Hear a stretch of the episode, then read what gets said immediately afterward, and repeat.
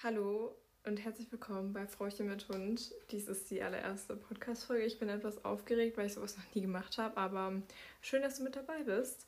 Ähm, ich möchte jetzt einfach ganz kurz und knapp unter einer Minute erklären, worum es hier gehen soll. Und zwar, ähm, mein Name ist Elisa und wir haben drei Hunde und äh, einer davon ist jetzt vor vier Tagen eingezogen. Das ist ein kleiner Dackelwelpe, nämlich die kleine Frieda.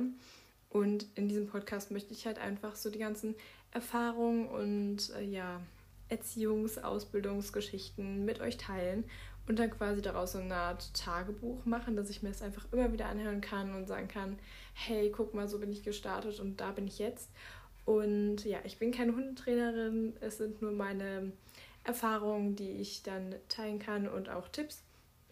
Und ja, ich freue mich einfach, dass du dabei bist. Ich wünsche dir ganz viel Spaß bei den weiteren Folgen und wir hören uns dann ganz bald in der nächsten Folge. Tschüss!